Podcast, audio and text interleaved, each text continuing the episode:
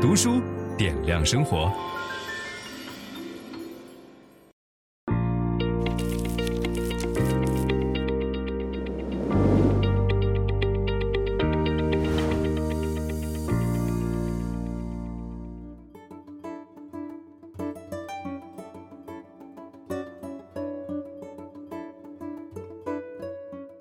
各位好，今天我们作者光临，请到的是著名的心理学家杨霞女士，她带来的她的新书叫做《不强跑也能超越》，欢迎您，杨老师。你好，你好。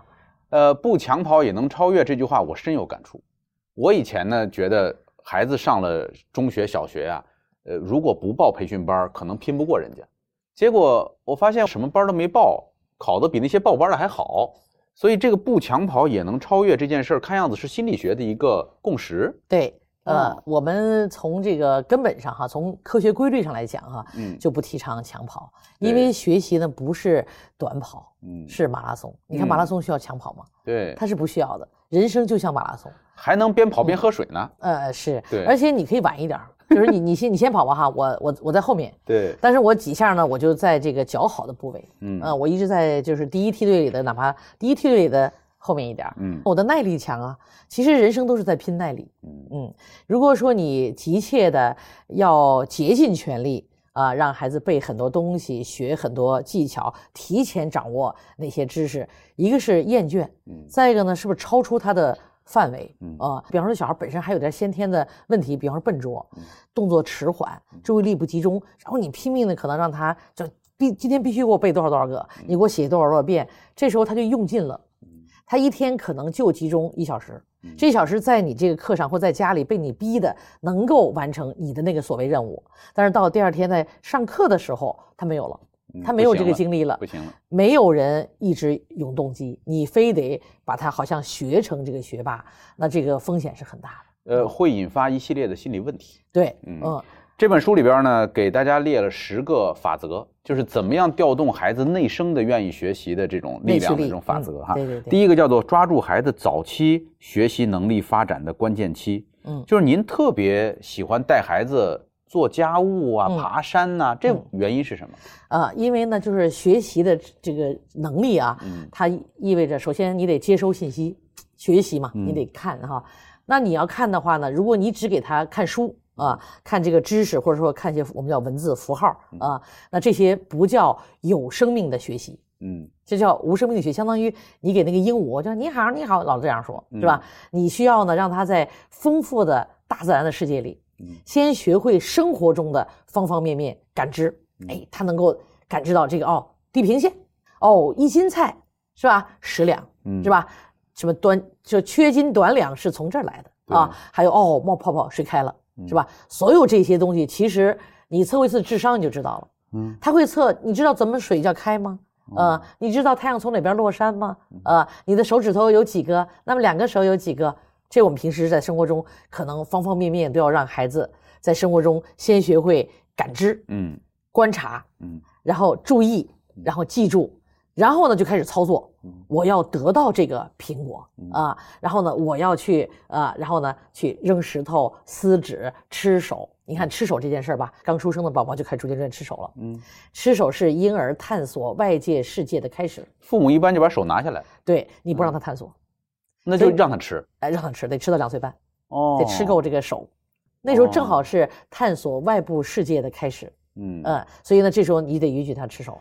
嗯，我那天看您出了一招特逗，孩子不愿意写作业，嗯，您让他包饺子，嗯，打扫卫生，是，完了以后他就去写作业，这原理是什么呢？写作业呢要两个功能，第一个功能呢就是他得愿意坐下来学知识。嗯，但是呢，大脑在什么情况下愿意学呢？是劳动和运动，就是体力活动够了，就自动转化为脑力活动。写作业是脑力活动哦，大脑是交替休息的，哎，跟那个海豚有点类似。嗯，海豚的睡觉是，你看它一直在游，其实它一半脑子在在睡觉。所以很多孩子表现的是坐不住，呃，学不进去，因为这时候他一直在脑力活动，比方说看电视，嗯，比方说玩游戏，比方说听故事，比方说看杂书，这时候都在脑力活动。这时候我们又来一个脑力活动，写作业不愿意了。哦、第二个呢，写作业呢是靠手，嗯，是手的运动。如果手指头没有力量，握不住笔，不愿意一笔一划在那儿反复写，嗯，他烦，这时候他不愿意写作业。